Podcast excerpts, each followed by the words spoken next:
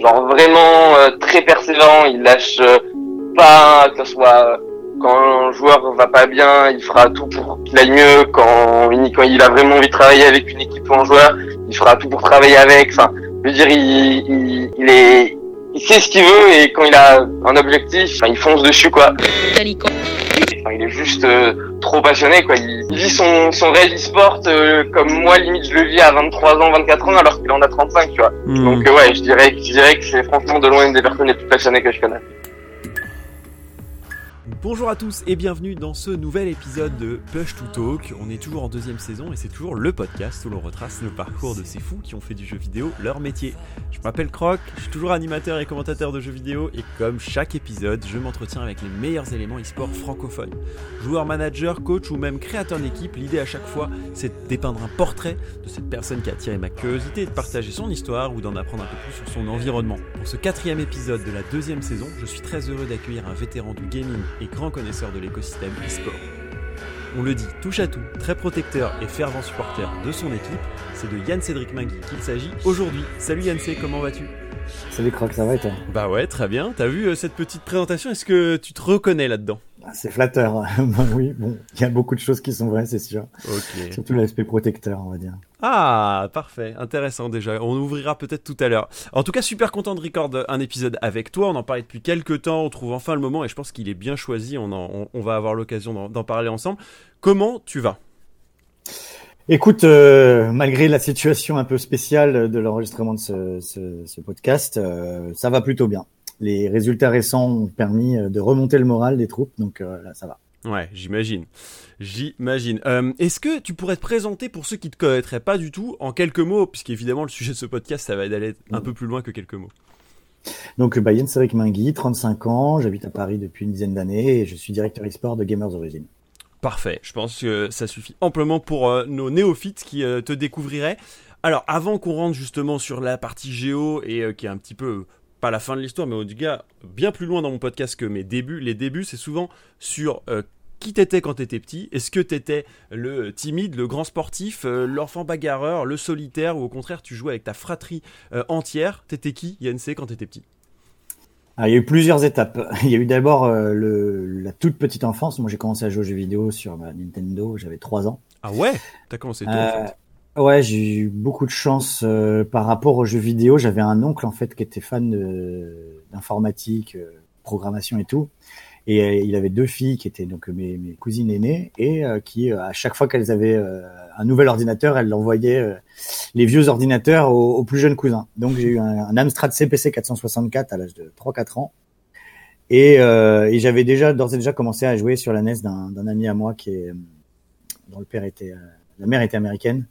Et donc du coup, ils avaient les nouveautés. Lui et son frère avaient les nouveautés euh, Ah qui bon venaient du, du- d'outre-Atlantique. Et donc euh, voilà. Donc euh, j'ai, j'ai eu pas mal de, d'opportunités de, de pouvoir jouer aux jeux vidéo quand j'étais petit, même si c'était pas super bien vu dans ma famille. Ok. Euh, moi, j'étais, j'étais passionné. J'a- J'avais que ça dans ma vie. Ça, ça a duré jusqu'à la fin du collège. Donc euh, voilà, j'étais le- l'enfant très calme et très euh, très solitaire jusqu'à la fin du collège parce que j'étais vraiment concentré sur euh, mes jeux vidéo. Euh, plutôt bon élève jusque là. Et puis après le lycée est arrivé. Alors là, euh, la puberté, on va dire, et, et donc la fête, les amis. Et euh, ma deuxième passion est arrivée euh, dans ma vie, faire la fête. Mm. Et donc euh, et donc voilà, donc ça, ça a été encore le cas pendant quelques années, tout le tout le lycée, et puis le début des après le bac, quoi. J'ai eu mon bac assez jeune, j'ai eu mon bac à 17 ans, donc j'ai commencé les études très tôt. Et j'étais pas un grand fanatique d'études, on va dire. Ouais. Et donc euh, je suis passé ensuite à une période, enfin c'était à peu près le début, de, quand j'ai eu 18, 19, 20 ans, ça a été le début de la DSL. Ouais. Et donc euh, j'ai pu euh, partir de chez mes parents, faire des études. J'étais du côté de Nantes, euh, Mhm. en pro, enfin, j'étais dans la région de Nantes euh, quand j'étais plus jeune, et je suis parti à Nantes faire mes études. Et arrivé à Nantes, j'ai eu mon appartement, internet, et donc là, je suis tombé à fond dans World of Warcraft. Mm. Après avoir fait quelques années sur Counter Strike, je suis tombé à fond dans World of Warcraft dès 2004, et euh, et ça a été, euh, le- enfin les, les, les MMORPG, ça a été, euh, surtout celui-là, on va dire, ça a été le, le coup de foudre. Quoi, j'ai fait Ah que ouais. ça pendant quatre ans. À quel point il y a eu un 2004 avant et un 2004. après? Pardon? Il y a eu un avant et un après, tu dirais? À quel point? Ouais, euh, en fait c'était un peu. Alors c'est pas par, par rapport à moi, c'est plus un, par rapport à tous les gens qui étaient euh, jeunes adultes à l'époque et, et, et, et, gamers. Il y a eu un avant et un après la DSL disponible à la maison en fait. C'est-à-dire que avant ça, tu devais aller en salle de jeu en réseau ou euh, tu devais jouer avec tes potes. nous on jouait beaucoup à l'Intel 64, après à la GameCube et on a fait des premières LAN avec nos PC en, en, en câble série, mais c'était pas pareil quoi. C'était pas, tu jouais pas avec le monde entier. Et à bout d'un moment, bah voilà, l'internet est arrivé et on a pu commencer à s'ouvrir bah, disons à la mm. communauté internationale quoi. Et donc bah euh, là, là, on a découvert ce que c'était vraiment le, le, gaming pro, euh, euh, ce que c'était de se confronter aux meilleurs joueurs du monde? Enfin, quand tu jouais à, Starcraft au début en LAN avec tes potes, ça avait plus rien à voir avec quand tu jouais à Warcraft 3 sur Battle.net quoi. C'est certain. Donc, euh, donc voilà, c'est à ce moment-là que j'ai réalisé ce que c'était l'e-sport. Euh, pour la petite histoire, c'est euh, dans le reportage sur, euh, sur, je crois que c'était sur Zone Interdite, qui, était, qui avait été tourné sur, sur Elki, mm -hmm. qui était en Corée à l'époque avec ses cheveux roses, qui m'avait fait découvrir qu'on pouvait vivre des jeux vidéo. Et alors là, dans, dans ma tête, ça ne fait qu'un tour. Et ah je me suis dit, c'est ça que je veux faire. Donc là, à ce moment-là, j'avais 18-19 ans. J'ai joué pendant longtemps. J'ai créé des communautés en ligne, une guilde World of Warcraft, des forums, des, des sites internet, enfin plein de choses qui étaient dans, dans cet univers-là. Et euh, ça m'a plu, ça me passionnait. Et il y avait tout ce côté aussi autour de la gestion, en fait, entre guillemets, la gestion entrepreneuriale, le management. Euh, enfin, tout ça, c'était très sérieux pour moi. C'était pas juste jouer, quoi. C'était vraiment euh, développer quelque chose, un projet ouais, global. C'est vrai que euh, dans ce que tu dis, et ça fait moins écho parfois à certains joueurs pro qu'on a eu euh, ici dans Push to Talk, mais plus à, l'esprit communautaire, il y a un peu ce côté, le fait de pouvoir partager cette passion, de pas être tout seul. Est-ce que c'est un revirement par rapport à ce côté où tu disais quand tu étais plus jeune, euh, un peu plus solitaire à partager cette passion, et là du coup, l'idée de pouvoir la transmettre et d'être avec d'autres gens qui eux aussi jouent et à, soit à haute fréquence, soit à un haut niveau, mm. et le fait de pouvoir le partager, c'est au final ça qui t'a formé dans les métiers, les premiers métiers que tu as occupés, quoi, en fait. Bah, en fait, bon, j'ai zappé une étape, c'est que depuis tout petit, j'ai fait beaucoup de sport traditionnel. Ah, ouais, je fais du judo à, à, moyen, moyen haut niveau. Enfin, j'étais en régional, mais je me suis, je me suis blessé à l'épaule plusieurs fois et du coup, ça m'a empêché d'aller très très haut. Mais j'étais, j'ai toujours été très compétitif. Et les jeux vidéo, pour moi, c'était une façon de, bah, quand j'étais petit, c'était que des jeux PVE. Enfin, enfin, on jouait à Batman ou je sais pas quoi, on jouait contre la console, quoi. Mais dès, dès que les, la Nintendo 64 est arrivée, qu'on avait quatre manettes, euh, mon but dans la vie, c'est de tuer mes potes à GoldenEye, quoi. Hmm ou à Mario Kart. Et du coup, très vite, ça s'est développé. Mais mes potes euh, étaient pas toujours très contents que je tryhard. Euh, eux, ils jouaient pour s'amuser. Moi, j'ai arrêté très vite de jouer pour m'amuser. À 14-15 ans, c'était fini. C'était hmm. vraiment le but, c'était de gagner, quoi. Quand Smash Bros euh, Melee est sorti, c'est parti en cacahuète. Ah ouais, à ce point-là. et, et, donc, quand Internet est arrivé, forcément, c'était l'occasion bah, de prouver ce que tu valais pour de vrai contre des gens qui avaient la même envie. Parce que mes potes, moi, c'était juste des, des punching balls. En fait, ils avaient pas du tout envie de eux, ils avaient pas cette envie que j'avais de, de d'éclater tout le monde, quoi. Et quand, quand tu jouais en ligne, par contre, et quand tu allais en salle de jeu en réseau, c'était vraiment que des, des, des tryharders. Hmm. Et, et, même c'est le, le, moment où je me suis rendu compte que au-delà de tout ce que je croyais, j'étais nul à chier en fait. J'avais vraiment un niveau pitoyable par rapport à ce que d'autres joueurs avaient euh, expérimenté eux. En, bah, moi, comme j'ai grandi dans une petite ville, il y avait pas, il y avait pas moyen de se, se, se confronter hmm. à, des, à des vraiment bons joueurs. Et les, les, les, les, gamins qui avaient grandi dans les villes un peu plus grandes comme Nantes ou Paris, eux, ils avaient des salles de jeu en réseau depuis des années. Euh, depuis le lycée, depuis le collège, le lycée, ils avaient l'occasion de se, se, friter à midi ou après les, après les cours euh, dans les salles. Et puis même certains avaient eu Internet bien plus tôt que moi. Et du coup, voilà, moi je suis arrivé dans, dans j'avais, allez, j'avais 18, 19 ans, on était en 2001, 2002, mmh, quelque mmh. chose comme ça. 2001, 2002, c'était déjà l'époque où euh, les GG, les AA existaient et ils, fritaient tout le monde. Moi, mmh. j'avais même pas, enfin, conscience de l'existence de, de, tout ça. Donc, il a fallu que je rattrape ce retard. 2001, 2002, 2003, j'ai beaucoup joué à, à CS et Warcraft 3. Et quand WoW est arrivé, ça a été la première fois où en fait il y avait un jeu qui permettait d'investir autant de temps que je le voulais pour euh, pour augmenter en fait. Moi, j'ai toujours été quelqu'un qui adorait euh, euh, jouer et avoir des résultats, enfin voir quelque chose, enfin avoir du grinding, tu vois, genre, mmh. un jeu à la Diablo, euh, augmenter ton, ton expérience, ton, ton stuff, ça m'a toujours beaucoup plu parce que j'ai toujours été un gros grinder. Genre jouer beaucoup, beaucoup, beaucoup, emmagasiner du stuff, de l'expérience et tout. Alors que tu vois dans un jeu comme par exemple Valorant qui vient de sortir, tu fais que jouer pour augmenter ton skill, mais tu vas, c'est pas très visible. C'est difficile de quantifier euh, ton évolution jour par jour. Exactement. Et j'ai toujours été quelqu'un qui marchait beaucoup à ça, à la quantification de, de l'effort Mm. fourni et de- de- tu vois, le, le risk and reward. Enfin, Bah, et, et WoW va beaucoup reward ça en plus, c'est- Ah, ça, exactement. Et là, le no-lifing, ça a été le début, quoi. Et ça a été incroyable pour moi. Euh, Ben, la- la- le reward a été énorme. Et donc, comme tu le disais, il y avait vraiment une relation entre ce que j'aimais euh, en, tant- en, en tant que joueur euh, compétiteur et aussi le fait de créer quelque chose autour de ça. Hmm. Créer une communauté, créer euh, des, des relations avec des gens. Euh, c'était pas juste être le meilleur pour être le meilleur, mais c'était pouvoir le partager et, être- et- et le fait de, de World of Warcraft, ce que ça te permettait, c'était pas d'être le meilleur tout seul, t'étais le meilleur avec d'autres gens. J'ai toujours Mhm. été plus un team player qu'un qu'un solo player. Ouais, Même si j'ai pas eu beaucoup l'occasion de, Mais du coup, cette ambivalence, euh, comment tu vas la, la gérer? Parce que quand on veut être compétiteur, euh, à un moment donné, on se dit bon bah je me fous sur un jeu, je joue tant que je suis pas bon, euh, je Mhm. continue à jouer. Et en même temps, si tu as le désir de le partager, ou de créer du- de la communauté ou créer des, des moments communautaires ou de partager cette passion, tu peux pas faire les deux en fait. Enfin, on Ouais. le voit aujourd'hui. Et déjà avant, on se posait un peu cette question. Est-ce que toi T'as à un moment donné, tu t'es dit bon, eh ben, je, pourrais pas être le meilleur de ma catégorie, donc du coup, au lieu de me bouffer et de me dire, euh, ben, je suis pas assez bon, faut que je continue, je pars sur plus de communautaire, ou au contraire, tu t'es dit, je vais tenter et ça n'a pas marché. Qu'est-ce qui s'est passé? C'est un peu des deux. En fait, le fait est que, par exemple, quand on a lancé euh, notre guilde World of Warcraft avec les potes, Ouais. euh, bah, c'était, il fallait un- quelqu'un qui mène le projet. C'était une idée à moi avec avec les copains. On avait dit vas-y, on, on se lance sur ce truc-là. Mhm. Et forcément, bah, pour toute personne qui a été guild leader ou officier dans une guilde de World of Warcraft, on sait c'est 80% de management, 20% de jeu, quoi. C'est ça. Et très vite, en fait, j'ai dû sacrifier entre guillemets mon mon envie de, de performer personnellement pour la communauté et d- aider la communauté à performer, enfin le groupe de gens autour de moi. Ouais. Ce qui est marrant, c'est qu'on le retrouve aujourd'hui, c'est-à-dire que je suis passé de à un moment vouloir être pro gamer à me rendre compte que finalement, bah j'étais et en plus c'était vrai, hein, j'étais pas suffisamment, j'étais pas aussi bon que les joueurs que j'ai pu j'ai eu la chance de rencontrer dans ma carrière. J'ai jamais été un Stefano, un Luffy ou ou un ou un Hip ou tous les joueurs euh, prodigieux que j'ai rencontrés dans ma carrière. Et donc du coup, euh, j'ai eu l'occasion, moi, par contre, d'accompagner ces gens-là parce que d'une fois, d'une part, je comprenais comment ils fonctionnaient, je savais ce qu'il leur fallait pour euh, pour euh, pour arriver au meilleur niveau, et j'étais capable donc de les accompagner euh, tout au long de la, de la démarche euh, de pour devenir pro gamer, puisque j'avais essayé de l'être, j'avais raté. Il faut dire qu'en 2004-2006, c'était impossible. Bah, c'est ça. gamer. C'était trop tôt. Et puis moi, quand j'ai eu donc, euh, enfin quand disons le l'e-sport a commencé à apparaître en France de façon un peu plus conc- concrète, 2006, 2007, 2008.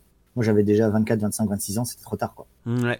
Du coup, tu, du coup, tu, euh, tu bah- te dis que t'es, pas- t'es arrivé avant la vague, ou au final, tu te dis, ça m'a permis de mieux comprendre et de mieux analyser le système, euh, et du coup d'en être là au- aujourd'hui? Bah, voilà, je, je regrette pas plus que ça. C'est-à-dire que par exemple, quand on voit euh, ce que ce qu'est Zio aujourd'hui, et ce que gagne Zio, on se dit bon bah Zio, il serait arrivé il y a 20 ans, Ouais. malgré malgré les compétences qu'il a, il gagnerait pas autant d'argent que ce qu'il gagne aujourd'hui. Il serait arrivé il y a 5 ans, c'était pareil. Il est arrivé maintenant et il gagne énormément d'argent parce que c'est le meilleur joueur du monde de, de sa catégorie. Dans, euh, dans 5 ans, le, le nouveau Zio, il gagnera 10 fois ce que gagne Zio aujourd'hui en fait. Donc on pourrait chaque chaque 5 ans dans l'e-sport, on pourrait se dire en fait je suis arrivé trop tôt parce qu'en fait euh, j'aurais pu gagner beaucoup plus si j'étais arrivé euh, plus tard. Ouais. Mais finalement, peu importe. Enfin, moi, je suis arrivé à un moment où je suis arrivé. Euh, j'ai fait ce que j'ai fait. Je, je suis plutôt fier de- du parcours que j'ai accompli, enfin que j'ai parcouru à, à cette époque-là et jusqu'à présent. Et la réalité, c'est que je fais partie d'un d'un microcosme dont je me rends compte de plus en plus qu'il est très difficile à intégrer. Mm. Euh, je vois euh, maintenant, euh, bah, j'ai quand même une position assez assise dans, ce- dans ce milieu et, et je vois le, le mal que se donnent les jeunes pour, Oui. pour ne serait-ce qu'avoir un, un premier entretien ou, un, ou je sais même pas être bénévole déjà c'est quasiment impossible en ce Mm. moment. Il y a quasiment personne qui recrute des bénévoles parce qu'il y a tellement de monde. Et donc euh, voilà, je suis arrivé à un moment où on pouvait être bénévole, on pouvait se donner. Euh, donc après la période World of Warcraft, j'ai rejoint Millennium et je, me- je me suis investi en tant que bénévole pendant un petit moment. Mm. Et puis très vite, on m'a pos- proposé un job. Et puis de job en job, euh, ça a rebondi. J'ai eu plein, plein de casquettes différentes, j'ai eu plein d'opportunités différentes. J'ai su les saisir euh, quand elles passaient à- au- devant moi. Et ça m'a, ça m'a permis de, de faire plein de choses. Mais, euh, mais c'est vrai que si j'étais arrivé aujourd'hui avec toute l'ambition du monde et avec toutes toutes les capacités que j'avais, je suis pas sûr que je pourrais faire la même chose. Ouais. Donc je suis très content de, du moment où je suis arrivé. Et même si ça m'a pas permis d'être joueur pro, de toute façon maintenant je sais a posteriori que j'aurais pas eu le pour le, pour le Oui. faire. Donc C'est euh, c'est vrai que ça, c'est le moment où tu te dis bon, je crois que je l'aurais pas voulu en plus de cette vie euh, et, et de la difficulté aussi que c'est de rester Mm. compétitif euh, sur Ouais. un, un long moment. Euh, du coup, ça t'a permis, euh, tu parles de Millennium, de travailler autour d'un monde digital euh, qui était naissant encore, même si euh, c'était donc le community management, l'idée de travailler avec une communauté, ce que tu faisais déjà avec WoW et du coup les, les autres jeux qui sont arrivés derrière et que tu as continué à faire avec. Euh, avec Millennium. Et c'est ça, c'est le point d'ancrage pour pouvoir euh, par la suite travailler sur euh, Meltdown, qui va être une grosse expérience pour toi? Alors oui, oui. Alors comme je le disais, très jeune les jeux vidéo. Après le, côté fête, festif, je suis toujours resté quelqu'un de très festif, très sociable. Ouais. Et donc en fait, Millennium, ça m'a donné, euh, disons, le, le premier pas dans le dans le monde de, du- de l'e-sport professionnel français. C'est-à-dire que ben, Cédric Page, quand il m'a recruté, il m'a introduit auprès de tout le monde. Euh, Millennium était un tout petit site quand je suis arrivé en 2007-2008, et c'est devenu un très gros site. Moi, je suis parti fin mi 2012 juste après la naissance du Meltdown en fait. Mhm. Et pendant toutes ces années, euh, le, le site a grossi, euh, notre notre euh, influence a grossi. Et donc moi, comme j'ai toujours eu un poste relativement important chez Millennium, j'ai pu rencontrer plein de gens qui m'ont fait confiance, qui m'ont qui m'ont vu évoluer et qui ont vu que je travaillais pas si mal et donc euh, voilà, qui ont vu qu'il y avait quelque chose quand même dans ce gars-là. Et, euh, j'ai rencontré plein de gens. J'ai rencontré Zaboutine, j'ai rencontré Hogar, j'ai rencontré euh, qui c'est qui est connu, euh, enfin euh, Sophia, que enfin tous ces gens-là, je les ai rencontrés via le via Millennium, via le gaming, et et c'est avec ces gens-là que j'ai eu l'opportunité de, de lancer euh, Meltdown. J'ai aussi rencontré bien sûr les, les gars de gaming, euh, Confétude, qui à l'époque en 2011 était, était gigantesque, était numéro un français. Euh, tout- toutes ces rencontres-là, je les ai faites vra- vraiment grâce à Millennium. Et puis au- au-delà de tout ça, il y avait toujours cette envie personnelle de de, de, de, de- de succès, de, création d'entreprise. Euh, mes deux parents étaient entrepreneurs, donc, enfin sont entrepreneurs, même si ils sont à la retraite, mais j'ai toujours grandi dans un dans un univers où mes parents n'ont pas eu de patron, donc Mm. je me voyais pas avoir un patron. Moi, j'ai toujours été incapable de, de, de me soumettre à, à la moindre autorité, donc euh, je savais très jeune que de toute façon, euh, voilà, il faudrait que je sois mon propre patron, sinon ça marcherait pas. J'ai créé ma première boîte, j'avais 21 ou 22 ans, c'était un service de livraison d'alcool à domicile, donc euh, l'anc- l'anc- l'ancêtre de, de l'Opéro Mhm. actuel. Et euh, Ça, c'était le Yancey de la fête. Ouais, c'était le Yancey de la, Yancey de la fête et c'était surtout le Yancey euh, expérimenteur, tu vois. Enfin, Hmm. je sais pas si ça existe, qui faisait des, des, des expériences. Je voulais vraiment voir euh, parce que avant l'époque Sarkozy, le- en France, le- le- l'entrepreneuriat n'était pas du tout bien vu Mhm. et c'était très difficile de de de- d'imaginer être entrepreneur et donc euh, tout le monde disait que c'était impossible en fait. Et du coup, j'ai vraiment voulu tester par moi-même euh, et ça m'a et ça m'a permis de me rendre compte d'une chose, c'était que j'étais capable de tester les choses en fait. Au-delà de, de- de Mhm. les avoir testées, c'était que moi-même je me rendais compte, mais en fait, tu, quand tu veux, tu peux. Parce que j'étais un gros feignant avant. C'était que les jeux vidéo, il y avait rien d'autre. hein. Les jeux vidéo, la fête et, en, et j'ai pas fait, j'ai pas fait de, bonnes études. Je m'en fichais. Je, je faisais que jouer aux jeux vidéo. Donc, euh, donc euh, j'étais vraiment, j'avais pas une bonne opinion de moi-même en termes de travailleur. Et puis à ce moment-là, quand j'ai lancé ce, ce, ce business-là, je me suis dit, mais en fait, quand tu as envie, quand ça t'intéresse, tu bosses. Et c'est ça qui, plusieurs années plus tard, quand j'ai rejoint Millennium, j'ai rejoint. euh, en fait, j'ai eu l'occasion de travailler pour Square Enix à Londres euh, sur Final Fantasy 4, euh, 11 puis 14. Et, euh, et en fait, toutes ces expériences-là m'ont montré que j'étais pas un bon employé. Et donc, je suis rentré en France euh, juste après euh, fin Square Enix, euh, fin, 2000, fin 2009. Et euh, 2010-2011, ça a été la période où en gros le community management s'est développé. J'ai créé moi une agence de community management, donc où j'avais euh, plusieurs clients, mais pas que dans le gaming. Et, euh, et je me rendais compte que voilà, je, je manageais des salariés, je, je manageais une équipe, je manageais des clients, je travaillais de façon euh, quand même assez euh, intensive. J'avais des, des journées de 12-14 heures de boulot. Mhm. Et euh, alors oui, j'ai un, j'ai un avantage, c'est que je dors pas beaucoup du tout. Ouais, Donc ça, euh, j'ai toujours été bourré d'énergie, et donc ça me permettait vraiment de, de, de beaucoup travailler et du coup et de beaucoup jouer avant. Aussi. Et du coup, euh, voilà, je me retrouve fin 2011 à vraiment avoir cette envie de création, de ce, ce- ce besoin de créer quelque chose de nouveau. Et on c'est à cette époque-là qu'on entend parler des barcraft aux États-Unis. Ouais. Donc les barcraft à l'époque, c'était juste des bars euh, traditionnels qui accueillaient des compétitions de Starcraft organisées par la communauté euh, Starcraft qui était gigantesque aux Mm. États-Unis à l'époque. Et euh, nous, on avait le Stéphano qui était euh, qui était la star française. Euh, il y avait O Gaming, Ponfétude qui faisait des trucs de ouf. Et on avait vraiment toute une traction autour de l'e-sport en France qui était gigantesque. Mais pourtant, il n'existait pas vraiment encore de- de- d'endroit pour pour euh, rencontrer des fans d'e-sport. À part euh, vraiment O Gaming qui avait fait deux deux événements euh, très très ponctuels en juin et en novembre 2011. Sinon, il y avait aucun moment. Et je me suis dit, c'est vraiment dommage que nous, les fans d'e-sport, D'autant plus les fans d'e-sport qui, comme moi, adoraient faire la fête, boire une bière avec les copains et, et rigoler et tu vois regarder un match de, de Starcraft au lieu de regarder un match de football. Moi, j'ai jamais aimé le football, j'ai jamais vraiment été un fan de sport traditionnel. Donc, même si j'en ai fait beaucoup, c'était c'est pas ma passion de Mhm. regarder du. c'est En faire, pourquoi pas, mais en regarder, ça n'a jamais été ma passion. Alors qu'aujourd'hui, je passe un- des moments devant les matchs de, de LoL. Enfin, c'est tellement de pression, c'est tellement de. Enfin, tu m'as déjà vu. Hein. Ah, ça. Beaucoup de gens m'ont déjà vu en compétition. Je vis la compétition comme comme si j'étais sur le terrain moi-même. Et donc euh, donc ça, ça n'existait pas. Et voilà. Et c'est à ce moment-là que l'idée de de, bas, de Barcraft en France est arrivée. Puis les Barcraft en France n'ont pas vraiment abouti parce que les bars traditionnels n'étaient pas vraiment prêts à recevoir du public euh, e-sportif. Et du coup, on a eu l'idée de voilà de, de lancer le Meltdown. Donc tu vois, c'était vraiment un enchaînement de mm de d'opportunités et de et d'idées qui font que euh, puis, puis, vous saisir le marché où il est quoi. Ouais, spécificité aussi un peu euh, comme enfin un peu française pour ceux qui ne le connaîtraient pas parce que bah il y avait comme tu le disais beaucoup de, de, de jeunes qui étaient en train de créer euh, leur version de l'e-sport que ce soit à travers du divertissement euh, comme euh, comme tu le disais avec Ponfétude d'un côté avec du journalisme avec Millennium et Zaboutine et d'autres dont tu parlais mm. d'autres qui allaient créer leurs premières équipes professionnelles etc et du coup bah, ça, ce micmac tout le monde était aussi des, des, des jeunes qui buvaient des coups qui voulaient se retrouver les uns les autres et qui n'avaient pas forcément de lieu. Les quelques lieux existants qui accueillaient du jeu vidéo le faisait en side et jamais en lieu pur. Et du coup, c'est ça qui va amener cette transformation et qui va en plus après s'étendre, euh, si on va pas faire toute l'histoire du Meltdown, mais qui va après s'étendre dans plusieurs autres régions et même dans plusieurs autres pays, puisque du coup, aujourd'hui, le Meltdown est, pas mal installé. Toi, c'est ce projet-là, je te vois tout à fait dedans à essayer d'être au four et au moulin, et de tout, tout gérer, de, commencer à créer une, histoire de franchise, de pouvoir mettre en place le Meltdown partout. Le truc, c'est que euh, une fois que c'est installé, c'est encore ton, ton, ton kiff, toi? Toi, toi je sais que t'aimes bien partir sur d'autres trucs ensuite. Alors, le fait est que très rapidement, enfin, bon, donc on, en a lancé un pari, carton, carton plein. Euh, très vite, on se rend compte qu'il faut, il faut, il faut prendre, euh, tu vois, il y a des parts de marché à prendre parce que ça n'existe pas, c'est un marché qu'on vient de, qu'on vient de, découvrir. Nous-mêmes, on n'était pas convaincus qu'il y avait vraiment un marché. Hein, on a vraiment fait ça pour tester, quoi. Mm. On s'est dit, au pire, on aura notre propre bar pour se marier avec les copains, tu vois. Mais bon, ça a marché beaucoup au-delà de nos, toutes nos espérances. Et donc du coup, voilà, on se lance un peu partout. On a investi en, en nom propre, euh, en, fonds, propres Berlin et Londres. Et du coup, on est déjà internationaux. Là, tous les jeunes de France euh, et de Navarre viennent nous voir en mode je en veux un dans ma ville, j'en veux un dans ma ville.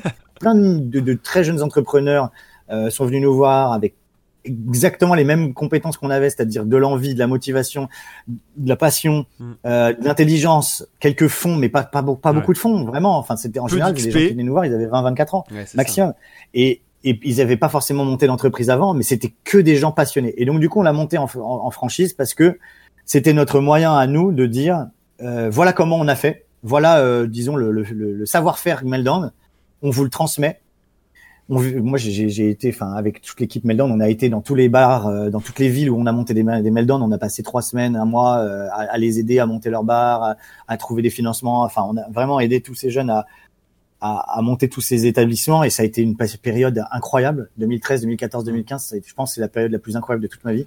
Mais c'est euh, une période qui est complètement physique. Toi qui étais un, passionné du virtuel. J'ai alors pour pour un, pour une petite info, j'ai arrêté complètement de jouer aux jeux vidéo en 2007. À partir ah du moment où j'ai arrêté World of Warcraft, j'ai complètement arrêté de jouer aux jeux vidéo. Comme je disais, moi, ce que j'aime, c'est d'être compétitif. Pour être compétitif, il faut jouer euh, beaucoup, énormément. Il faut beaucoup jouer. Et donc, du coup, à partir du moment où j'avais plus le temps de jouer parce que je travaillais et que j'avais décidé de faire vraiment cette, cette césure dans ma vie en mode bon, j'ai joué euh, X années, ça, ne, je ne suis pas, je ne serai pas pro gamer. Donc, euh, il est temps de, de, se résigner et de faire quelque chose de cette expérience en tant que joueur. Et donc, je suis passé au travailleur, mais toujours hmm. dans, dans le même domaine. Et donc, euh, effectivement, le, le, côté très hein. IRL du Meltdown, bah, ça a été euh, mettre la main à la pâte, quoi. Mais bah, c'est que du coup, tu savais plus ce que tu voulais, c'est-à-dire euh, ah j'hésite, ah il y a un nouveau, parce que tous les 2-3 ans, tu avais des nouvelles opus qui sortaient avec la volonté de pouvoir être facilement, enfin facilement pro, en tout cas plus facilement pro que avant, parce que bah c'est pas comme à 1.6 où les mecs ça fait 15 ans qu'ils jouent, et du mm. coup tu pouvais te dire ah cette fois c'est mon moment, tu vois quand LoL sort en 2009. Deux ans après, tu peux, tu peux pas savoir que ça va être encore un jeu e-sport, mais tu peux te dire, oh là là, si je joue pas trop mal, let's go. Mais toi, rapidement, tu vas faire pareil. Euh, ouais, c'était vraiment, j'avais fait un, basculement dans ma tête. Il y avait vraiment un avant et un après ce, ce, ce, truc-là. C'était vraiment genre, j'ai pas réussi, j'ai 24, 25 ans, mm. c'est trop tard, quoi. Mm. laisse tomber, laisse ça aux jeunes. Et, et donc, j'ai commencé à parler de journaliste, puis community manager, puis chef d'entreprise. Et à chaque fois, euh, il y avait toujours euh, des nouveautés. Des, en fait, c'était quasiment une compétition. Enfin, quand on a lancé Meltdown, la compétition, c'était contre nous-mêmes et contre le reste du monde. C'était développer le projet le plus vite possible avant que euh, avant que, que d'autres grosses, euh, tu vois, grosses boîtes euh, qui avaient déjà des chaînes de bars ou j'en sais rien se rendent compte du phénomène et nous, nous, nous coupent l'herbe sous le pied. Mm. Il y avait toujours ce côté-là. Quand j'étais journaliste chez Millennium, c'était euh, être le premier à balancer la news ou c'était à l'époque SK Gaming était le plus gros site de news en, en Europe. Moi, j'étais dans les salles presse en compétition. Je voulais sortir les news plus vite qu'eux, alors qu'eux ils les sortaient en anglais, donc on n'était même pas compétiteurs sur l'audience. Mais il y avait toujours, euh, tu vois, il y avait toujours quand même une, une, une, une, émulation. Il y avait toujours un truc qui faisait que j'avais envie d'aller plus loin, plus, plus, fort, plus vite. Et, euh, et donc Meltdown, bah, on a été plus loin, plus fort, plus vite que tout le monde parce qu'on bah, on a lancé 26 établissements en, trois ans. Mm. Enfin, on en a signé 26 dans le monde entier. Euh, à une époque, je faisais des allers-retours Canada, États-Unis, France euh, quasiment tous les mois. Donc c'était, enfin France, je dis Europe quoi. Enfin, je me souviens du mois de février 2015 où en gros j'ai été trois jours à Paris, je crois en tout, et les trois jours c'était des passages à Paris, euh, genre Ouais. des, des, des comment s'appelle des, des escales en fait entre euh, Budapest, euh, Lisbonne, euh, New York. Enfin, c'était c'était débile, mais, en même temps c'était génial quoi. Les batteries de, Yann Cédric sont réputées euh, de très longue durée. Euh. Et ça, ça t'a quand même vidé pas mal de ton énergie cette période-là? Alors, c'est différent. C'est-à-dire qu'à cette époque-là, j'ai- j'étais en couple depuis euh, une très longue période. Mhm. J'étais en couple depuis sept ans avec une, une demoiselle que j'avais rencontrée à Londres, justement, quand je travaillais pour Square Enix, et euh, que j'aimais beaucoup et que je voyais plus du tout. Euh, moi, je changeais. Je, je voyais avec les gens avec qui j'avais fondé le Meltdown étaient mes amis Mhm. et je les perdais de vue entre guillemets. Où je- moi, je changeais. Euh, les, les clients habitués euh, me reconnaissaient plus. Je devenais complètement fou. Euh, J'étais devenu vraiment mégalo parce que bah, la, la, la, la, la rançon du succès, quoi. J'ai j'ai pété un câble, on va dire. Et euh, et surtout, j'assouvissais tout ce que j'avais toujours eu, tous tous les tous les sujets sur lesquels j'avais été frustré toute ma vie, en fait, étaient, Mhm. commençaient à être assouvis. Genre euh, toute ma vie de compétiteur où j'avais jamais vraiment performé au meilleur niveau. Là, j'étais le meilleur euh, entrepreneur du monde dans mes yeux, à mes yeux. Tu vois, j'avais lancé une franchise en moins d'un an euh, qui cartonnait dans le monde entier. À chaque fois que j'allais quelque part, on m'accueillait comme le Messi. Hmm. Euh, c'était c'était vraiment difficile de garder les pieds sur terre. Et du coup, je me Qu'est-ce suis qui un peu mis perdu à cette claque alors? Qu'est-ce qui te c'est, c'est, c'est- a dit bon Yann c'est, c'est mignon mais non en fait.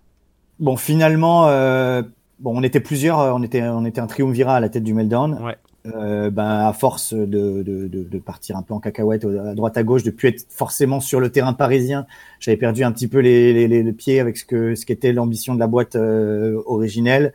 Moi, je suivais que ce que je pensais être la bonne chose. J'étais plus du tout dans le partage d'opinion. Hmm. Et euh, voilà, donc euh, on euh, déjà, moi, je le sentais aussi.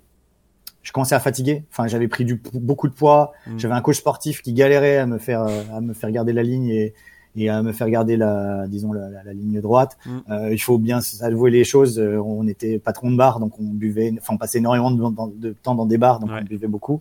Euh, le, le- le- le délire de tous les franchisés, à chaque fois qu'ils arrivaient, que j'arrivais dans une ville, parce que j'avais une bonne réputation de bon, bon vivant, c'était de, de réussir à me coucher Ouais.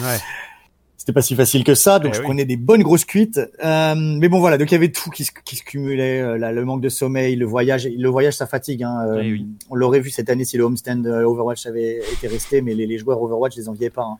Quand je vois ce que les, les joueurs de la Capcom Cup euh, ont été forcés de faire ces dernières années, quand je vois Luffy euh, être en voyage 42 semaines sur 52, enfin c'est c'est c'est ça, te tue en fait Ouais, parce que t'es tout le temps dans un avion euh, t'es tout le temps il y a plus de décalage horaire parce qu'en fait il y a pas y a plus vraiment d'horaire mon coach me disait par exemple que euh, il fallait que je boive énormément d'eau parce que mon corps évacuait énormément d'eau mais j'avais beau boire 3 4 litres d'eau par jour je j'arrivais pas à tenir le, le rythme.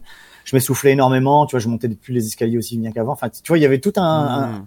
une globalité de choses autour de moi que je, je me rendais compte que c'était pas c'était pas stressant et je perdais de vue euh, ma petite amie enfin je perdais tout de vue ma famille et tout. Donc euh, donc il y a eu effectivement un moment où euh, il a fallu dire stop. Mes associés m'ont dit stop. Mm. Euh, tout le monde s'est rendu compte que je partais euh, en cacahuète et donc du coup euh, voilà on s'est séparés euh, fin 2015 euh, Ouais. en août 2015 mais voilà j'ai quitté euh, la direction de Meltdown et euh, c'était à l'époque où j'ai rencontré, euh, via les événements qu'on faisait au, au Meltdown, j'ai rencontré Gamers Origin, Guillaume. Merlini.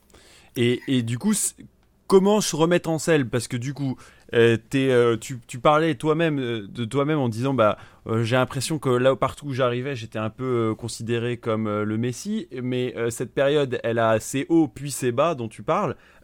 Comment on fait pour relancer la machine et en même temps se dire attention, j'ai pas envie de reproduire la même chose, c'est-à-dire que- quels sont les enseignements quoi finalement de, de ça et comment tu vas repartir petit à petit avec une nouvelle aventure et ça va être cette aventure géo? Bah, elle est très bien posée ta question parce que c'est exactement ça qu'il a fallu faire à ce moment-là, c'est tirer les enseignements de, de, du projet, donc disons du succès puis suivi de entre Mm. guillemets l'échec, qui était a posteriori pas un échec. À ce moment-là, je le vivais énormément comme un échec parce que Mm. je, je me suis pas, euh, je suis pas parti de Meldon euh, la tête haute et, et, et ce que j'ai vécu à cette époque-là, j'en étais pas très fier. Et, euh, et il a fallu effectivement que, que je trouve les, les réponses à toutes ces questions. Euh, j'ai rejoint Gamers Origin parce que j'avais un autre projet que je montais en parallèle de Meltdown. Tu vois, je m'arrêtais jamais, donc j'avais un autre projet à l'époque euh, qui me tenait vraiment à cœur. Et euh, Gamers Origin étant une, c'était un, un projet dans le streaming, et donc euh, Gamers Origin étant une grosse structure streaming en France avec laquelle je m'entendais bien. Euh, je connaissais plusieurs des directeurs euh, de l'époque, donc Guillaume, Jonathan Damet et tout, euh, qui avaient travaillé chez OGaming, donc que Mm. j'avais rencontré à l'époque de, du partenariat Meltdown au Gaming. Enfin, voilà, j'avais pas mal de gens que je connaissais dans cette boîte-là. J'avais envie de travailler avec eux et euh, de leur apporter un peu mon retour d'expérience en tant que dirigeant d'entreprise, parce que eux c'était tout petit, Gamers d'origine au début, donc euh, ils n'avaient pas à gérer une, Et une oui, start-up euh, de façon. euh, Guillaume était jeune entrepreneur. ouais, il avait 17-18 ans, je crois. hein, quand ça. Et, euh, et donc euh, voilà, ils n'avaient pas encore géré le truc comme ben, comme Meldon avait pu l'être. J'avais quand même encore une bonne réputation. Beaucoup de gens me, me connaissaient. J'avais Mm. quand même entre guillemets bourré la gueule à tout l'e-sport européen pendant pendant plusieurs Et années. Ça laisse des traces. Hein. Voilà, il y en a encore qui s'en souviennent. Et donc, euh, et donc voilà, j'avais créé un très bon euh, réseau euh, autour de moi Mhm. et euh, j'avais encore beaucoup de choses à apporter. Mais voilà, l'enseignement principal, c'était je ne m'in- je ne m'investirai plus jamais autant émotionnellement que je ne l'avais fait pour Meldon parce que chez Meldon, j'avais donné toute ma vie, j'avais Ouais. sacrifié ma carrière parce que j'avais tout ce que, parce que j'avais arrêté tout ce que j'avais fait avant, j'avais arrêté mon j'avais une agence de community management qui marchait très très bien, je l'avais arrêté.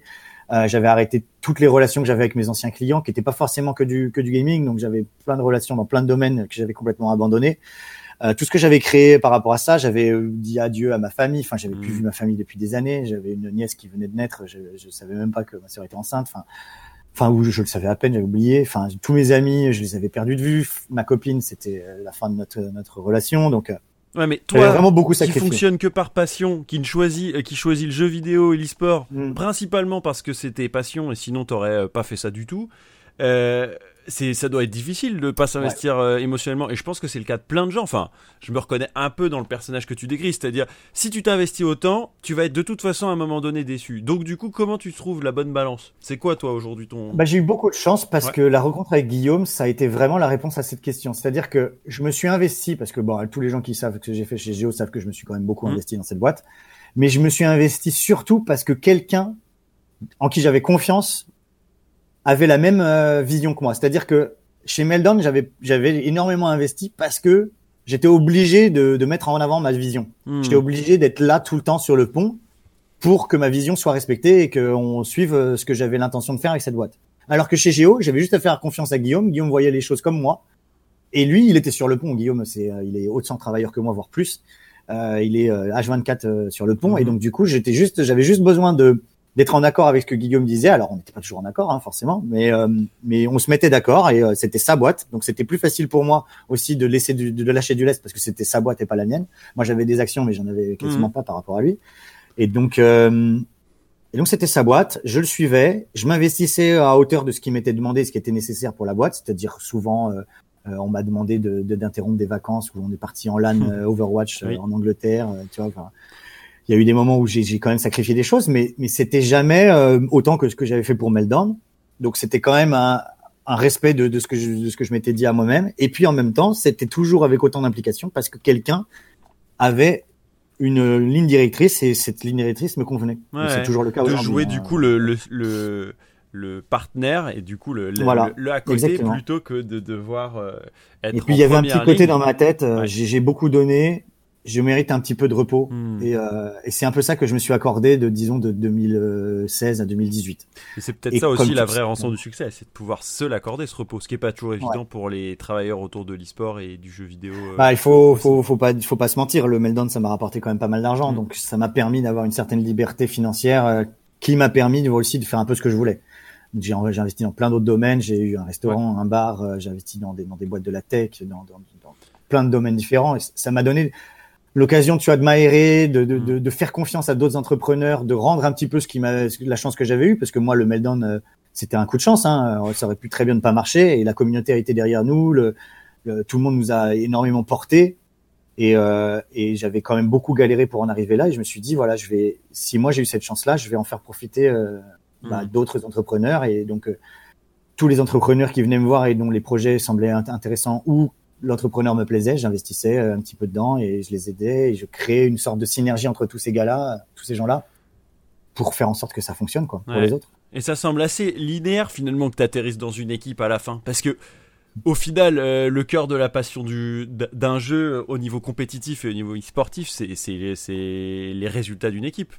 Donc au Ouais. final, euh, c'est peut-être ça le, le, le, le Bah. endgame, non?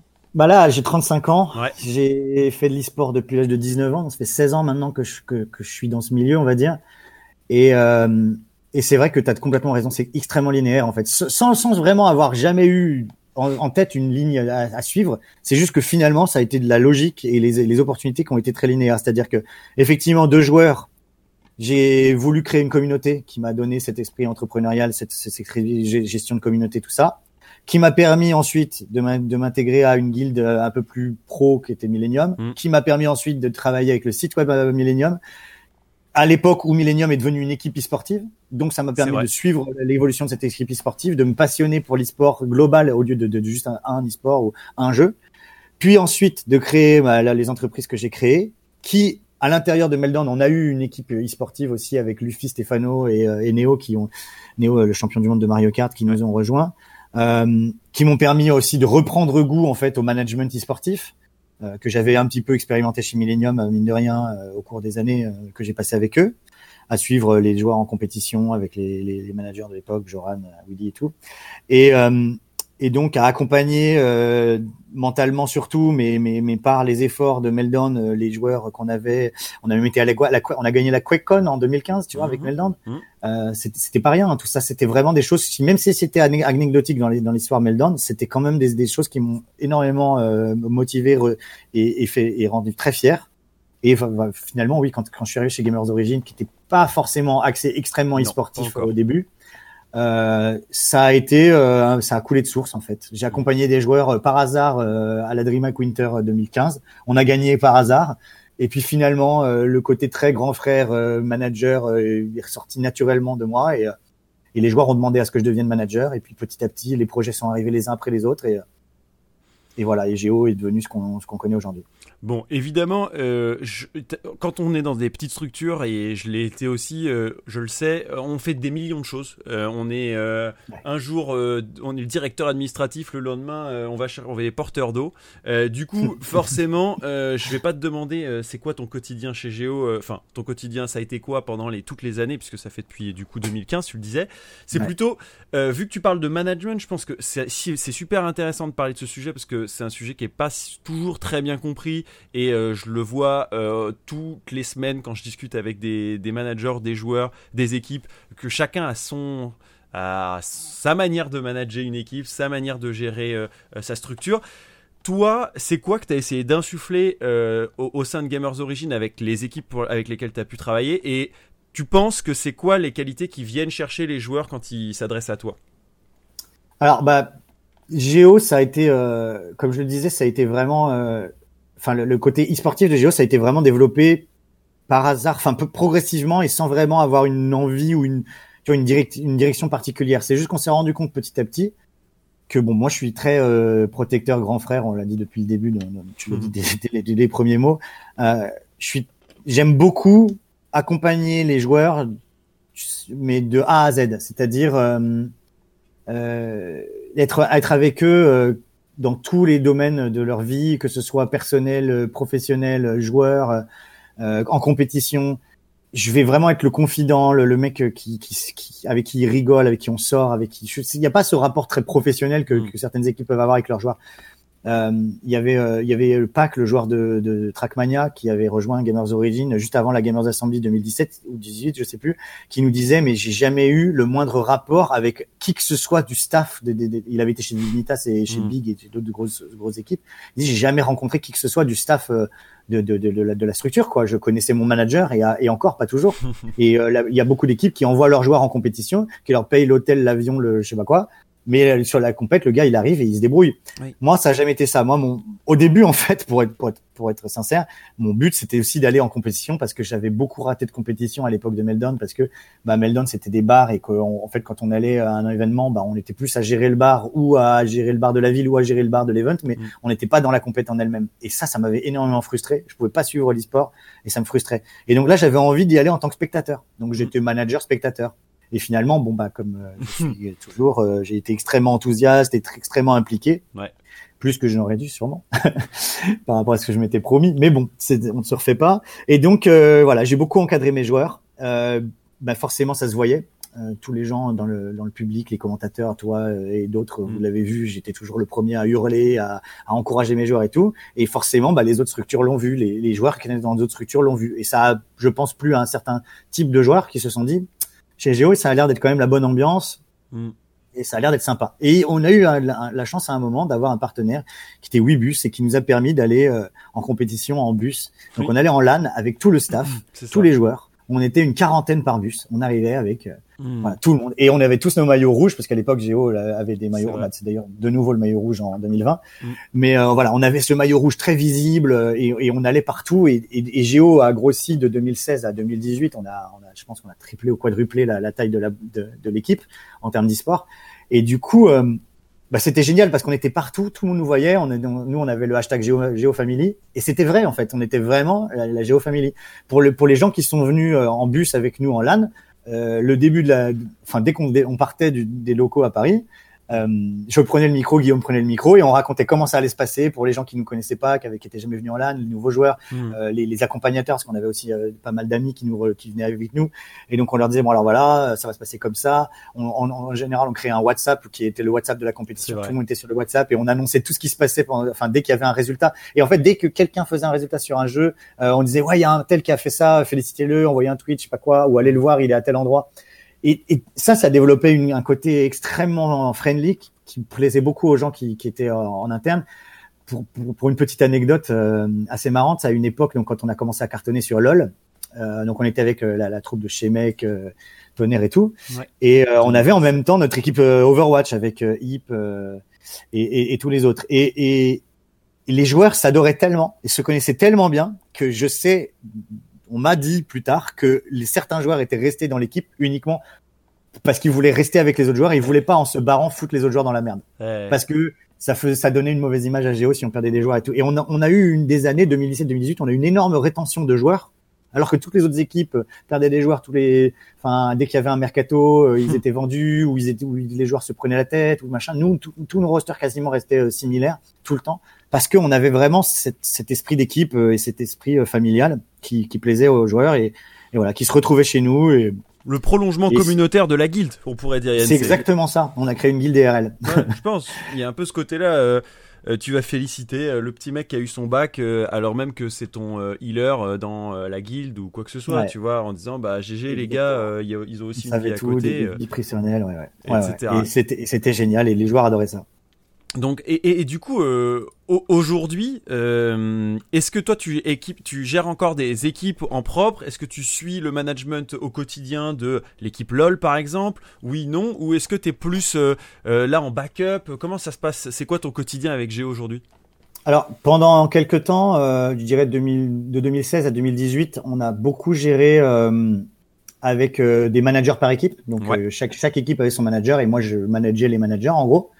Et à partir de 2019, quand on a eu le centre d'entraînement, comme on a eu la capacité à regrouper toutes les équipes au même endroit, progressivement dans l'année 2019, on, on, a eu de moins en moins besoin de managers divers. En gros, fin 2018, j'ai eu la chance de rencontrer euh, Théo euh, Loki, qui est devenu mon assistant, et euh, qui donc a pris avec moi la, la, main sur, au lieu de gérer les rosters un par un, on a pris la main sur tous les rosters en même temps. Et donc mmh. à nous deux maintenant, on gère tous les rosters. Alors, on a euh, un manager pour l'équipe académie de, League of Legends. On a euh, plus ou moins certains rosters qui s'autogèrent parce qu'ils n'ont pas forcément besoin d'un management euh, très conséquent. Mais, mais grosso modo, voilà, Théo et moi, on, on, gère globalement tout l'e-sport chez Géo. si Géo continue de grossir, on pourra pas continuer de faire ça éternellement parce que bah à deux gérer, mm. là on a 20-25 joueurs, c'est quand même pas si simple que ça. Mais mais voilà, on, on, on a regroupé un peu tout le monde au, au, au centre et donc du coup c'est d'autant plus facile à gérer comme ça. Et c'est aussi pour ça, tu vois, par exemple, que l'académie est la seule, le seul roster qui, qui a un manager à, qui Oui. leur est dédié. C'est parce que Ils sont pas euh, au centre tout parce qu'ils sont pas au, ils sont pas au centre. Hmm. Exactement. Et, et du coup, ça, ça m'amène en termes managériels. Je me dis, bah là, c'est des décisions. Ces décisions, elles sont amenées par le fait que vous ayez un centre de performance qui permet du coup de faire venir les joueurs, d'être aussi basé sur Paris, etc. Euh, la, question, elle sera peut-être pas facile à répondre, mais pour toi, c'est quoi la dans, ton dans ton passage chez Géo, c'est quoi la décision qui a été la pire en termes de management et à l'inverse celle où tu te dis, ah ça a été la meilleure décision pour notre équipe ou pour l'équipe? Parce que je pense que ça permet d'illustrer un peu le, le- c'est pas le, le pouvoir, mais c'est plutôt la capacité d'action ou d'inaction que ça va créer euh, pour euh, une équipe professionnelle. Ah, c'est très difficile à répondre ça. Euh, pire décision Bon. qu'on ait pris managérialement parlant. C'est peut-être un trop Bon. mauvais souvenir. Je, peut-être si tu peux pas m'en parler. ouais. Si, si t'as eu quelque chose en tête toi? Non, non, non, non, j'en ai pas. Ah ouais. Non, il y a rien qui me vient instantanément. Euh, Il y a eu des hauts et des bas. Ouais. Ben, par exemple, euh, quand on a lancé notre roster PUBG, ça s'est pas du tout bien passé. Ah oui, bah ça c'est une bonne expérience, tu Ah, vois. Par exemple. exemple. Euh, PUBG, c'était un jeu, donc c'était un type de jeu, les BR, Mm. que personne ne connaissait. Et euh, et en fait, il, s'est passé quelque chose que j'ai pas tout de suite compris euh, et qui a été très difficile à gérer et que on a essayé de mieux gérer par la suite, par exemple avec Fortnite. Mhm. En gros, PUBG est arrivé, nouveau nouveau type de jeu, et on, et on s'est rendu compte, je me suis rendu compte a posteriori que PUBG c'est un jeu qui est pour la première fois dans l'e-sport pas un jeu de 1 contre 1. Je m'explique, le League of Legends c'est pas du 1 contre 1, c'est du 5 contre 5, mais en fait c'est une équipe contre une autre équipe. StarCraft 2 c'est du 1 contre 1, une équipe contre une autre équipe, mais un, composé de un joueur. Mais PUBG, non. Les Battle Royale, c'est X équipes contre X équipes, Ouais. mais toutes les unes contre les autres. Mm. Et en fait, bah, c'est pour la première fois dans l'e-sport, tu peux pas, en fait, tu peux pas te reposer sur uniquement je vais battre telle équipe. Tu dois battre toutes les équipes qui sont en face de toi, Mm. et tu dois t'assurer que tu n'es pas, en gros, le, le, le- le bouc émissaire de, de tous les autres, en fait. Parce que, oui. par exemple, si tu es hyper fort, tu, peux t'attendre à ce que tout le monde se focus sur toi avant de s'affronter les uns les autres. Mm. Logique, parce qu'on on veut d'abord tuer le lion avant de s'affronter entre ouais. lionceaux. Quoi. Les gens vont se, vont se lier les uns contre les autres pour Sortir éliminer la plus grosse, pour éliminer la plus grosse euh, menace. Et il se trouve que sans en avoir vraiment réalisé, 2017, 2016, 2017 et jusqu'à 2018, Géo a énormément grossi sans qu'on vraiment qu'on s'en rende compte. On est arrivé en 2015-2016 sur le circuit sportif, on était personne, ou on était très petit, et personne nous redoutait vraiment, et donc du coup on n'était pas focus ou quoi que ce soit. Et euh, on n'était pas très respecté, on va dire, euh, en termes de, de, de Mhm. gameplay. Et puis arrive euh, notre nos succès sur Overwatch, nos succès sur euh, League of Legends, et donc du coup quand on sent sur PUBG, Géo est une une, une, équipe très respectée. Et oui. Et donc les joueurs qu'on a recrutés, sans le savoir, on leur a mis un un panneau à abattre sur la tête en fait. Et ça, quand ils sont arrivés chez nous, c'est les, les premiers joueurs PUBG qu'on a recrutés, ils étaient très bons au niveau français, même européen, ils avaient des très bons résultats en scrim et tout. Et quand ils sont arrivés chez nous, ils ont comment leurs résultats ont commencé à décroître de façon euh, exponentielle. Plus Mm. plus ils étaient longtemps, parce que en fait toute la toute la communauté a commencé à dire ils n'ont pas la légitimité la légitimité pour être chez Géo, c'est nous qui devrions être chez Géo, donc on va les détruire pour prouver au monde entier qu'ils sont nuls. Ce qui les a empêchés en fait de développer leur jeu, parce que quand quand quand t'es targeté, t'es t'es pas tu joues pas comme euh, comme quand tu joues Eh oui. euh, sans avoir une target sur la tête. Et du coup, bah, en quelques mois, euh, le roster a eu énormément de changements parce, qu'il parce que moi, je comprenais pas ce qui se passait, donc on, on attendait des résultats forcément d'eux qu'on n'obtenait pas. Il y a eu énormément de, bah, comme les résultats n'étaient pas là, il y a eu énormément de, de, de, de, de, rixes entre les joueurs au sein de l'équipe qui, qui, qui, voilà, qui ne trouvaient plus, euh, enfin, qui trouvaient plus les solutions pour pour performer, et ça a été très compliqué de gérer ça, et je, on comprenait pas pourquoi. Ça- je- ce que je viens de te dire, c'est a posteriori qu'on l'a Mhm. compris. Et, et donc en fait, euh, quand on a arrêté le roster, il a fallu voilà euh, vraiment se dire mais qu'est-ce qu'on a fait quoi? Et euh, pourquoi ça n'a pas marché? Pourquoi pour la première fois je lance un roster et ça marche pas? Hmm. Parce que tout jusque là, tous les rosters qu'on avait fait, c'était des cartons et on avait Ah été oui. numéro un français très rapidement. Donc euh, on comprenait pas. Et puis voilà, j'ai compris a posteriori que ben Gamers Origin était extrêmement devenu était extrêmement respecté, que euh, mettre euh, le, le tag Gamers Origin sur un roster, bah, ça lui mettait une pression supplémentaire et, et des objectifs supplémentaires à atteindre, et qu'on n'avait pas du tout préparé les joueurs à ça, qu'on les avait pas accompagnés là-dedans non plus.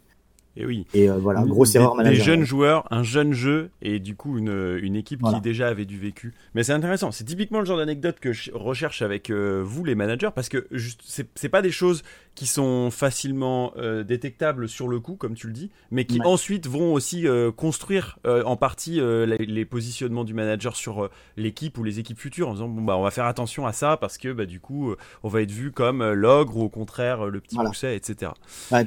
Pour, pour continuer sur cette anecdote, juste je l'ai fini parce que c'est la suite qui est intéressante, c'est que à peu près à la même période, Fortnite a percé. Oui. On a recruté euh, le, le, roster qui perfait le plus en France à l'époque et qui avait gagné, je sais plus s'ils avaient gagné la Lyon eSport, la GA et la DreamHack, un truc comme ça. Donc nos petits, notre squad Fortnite, nos petits prodiges. Et toute la période de recrutement a été axée sur attention.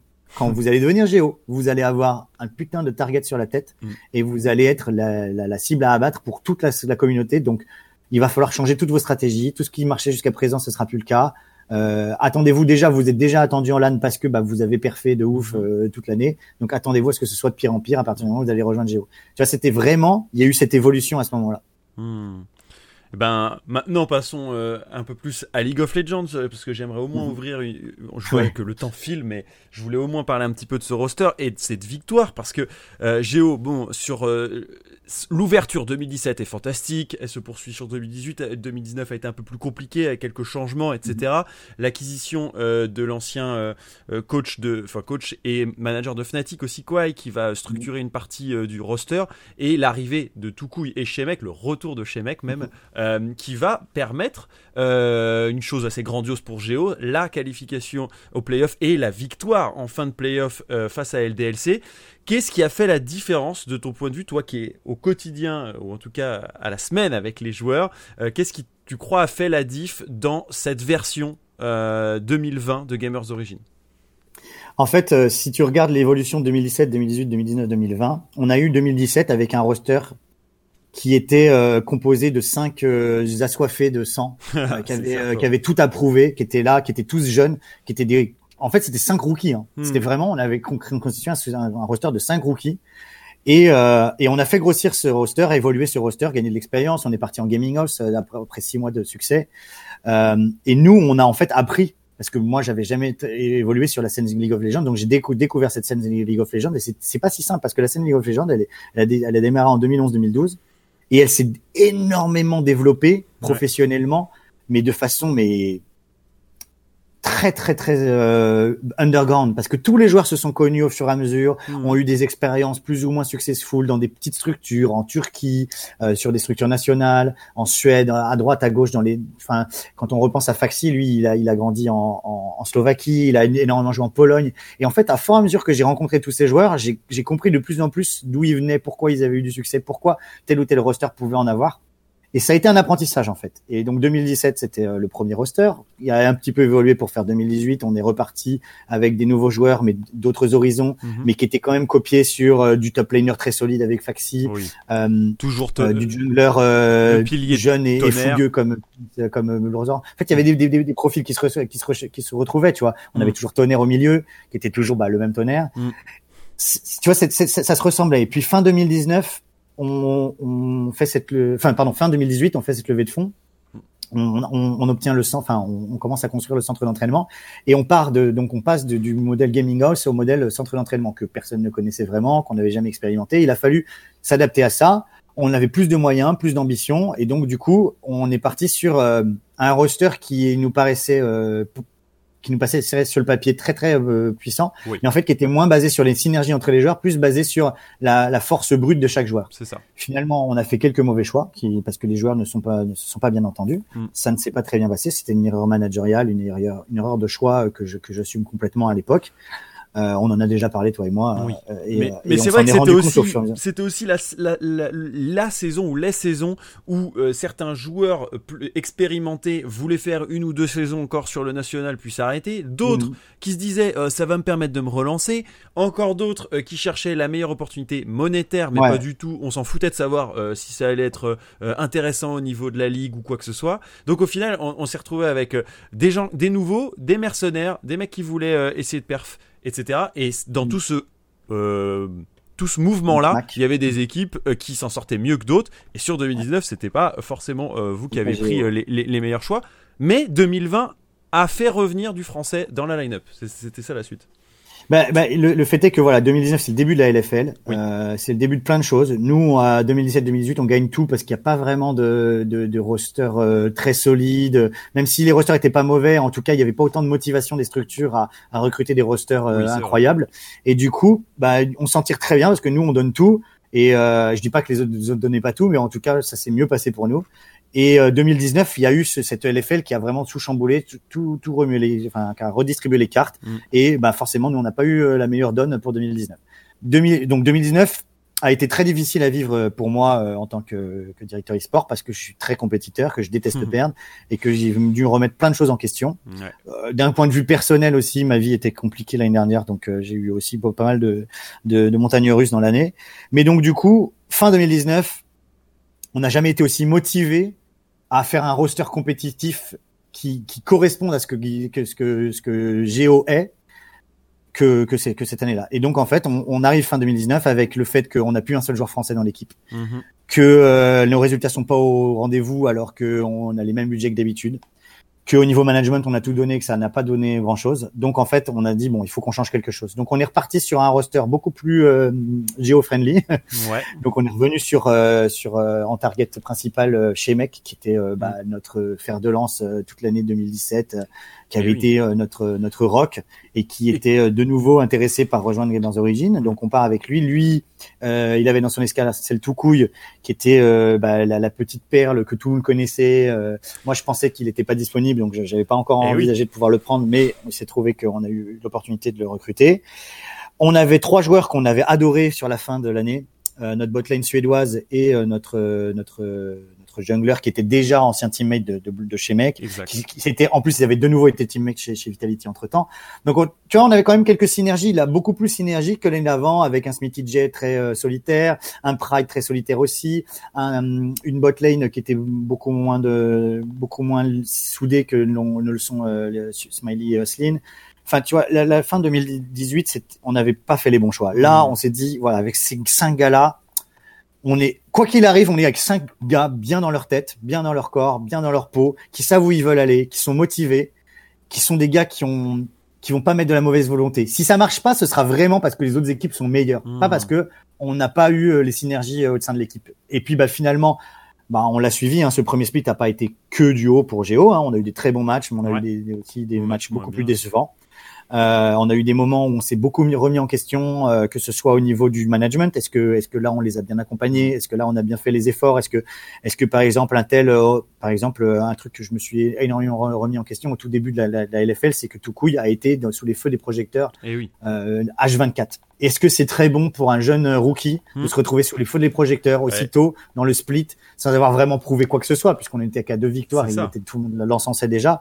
Est-ce que c'était si bon? J'ai tout de suite, euh, dès qu'on a commencé la LFL, les O Gaming, tout le monde, quand ils ont commencé à vouloir vraiment tout axer vers lui, j'ai dit est-ce qu'on pourrait pas parler un peu de chez Mec? Est-ce qu'on pourrait pas aussi faire des interviews en anglais? Euh, bien sûr que c'était intéressant pour tout le monde d'avoir euh, de, de, voir du coverage sur nos, nos, joueurs français, mais tu vois j'ai essayé de dévier un mm. peu euh, euh, tous les le feu tous les feux que se prenait tout couille pour puis, réussir aussi qui a permis aussi de recentrer un peu le débat, puisque ça a été une mini déception aussi. Euh... là, ça a été encore encore un autre euh, sujet, puisque donc ce que je disais là, ça a été euh, assez productif, puisque du coup, on est reparti sur une, sur une phase de, je crois, 5 ou 6 victoires d'affilée. Ouais.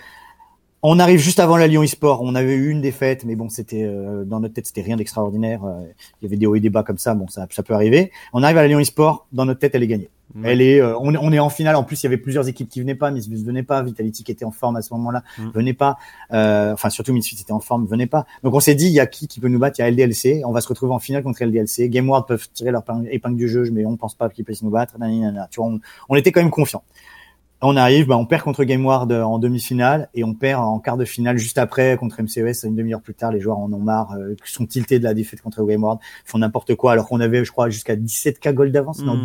15k gold d'avance, je crois, un truc comme ça. On est à 17-2, 15 gold d'avance. Euh, ça devait être plié la game. Incroyable. C'était incroyable. C'était, euh, il m'aurait mis moi en 1v5 que j'aurais gagné, tu vois.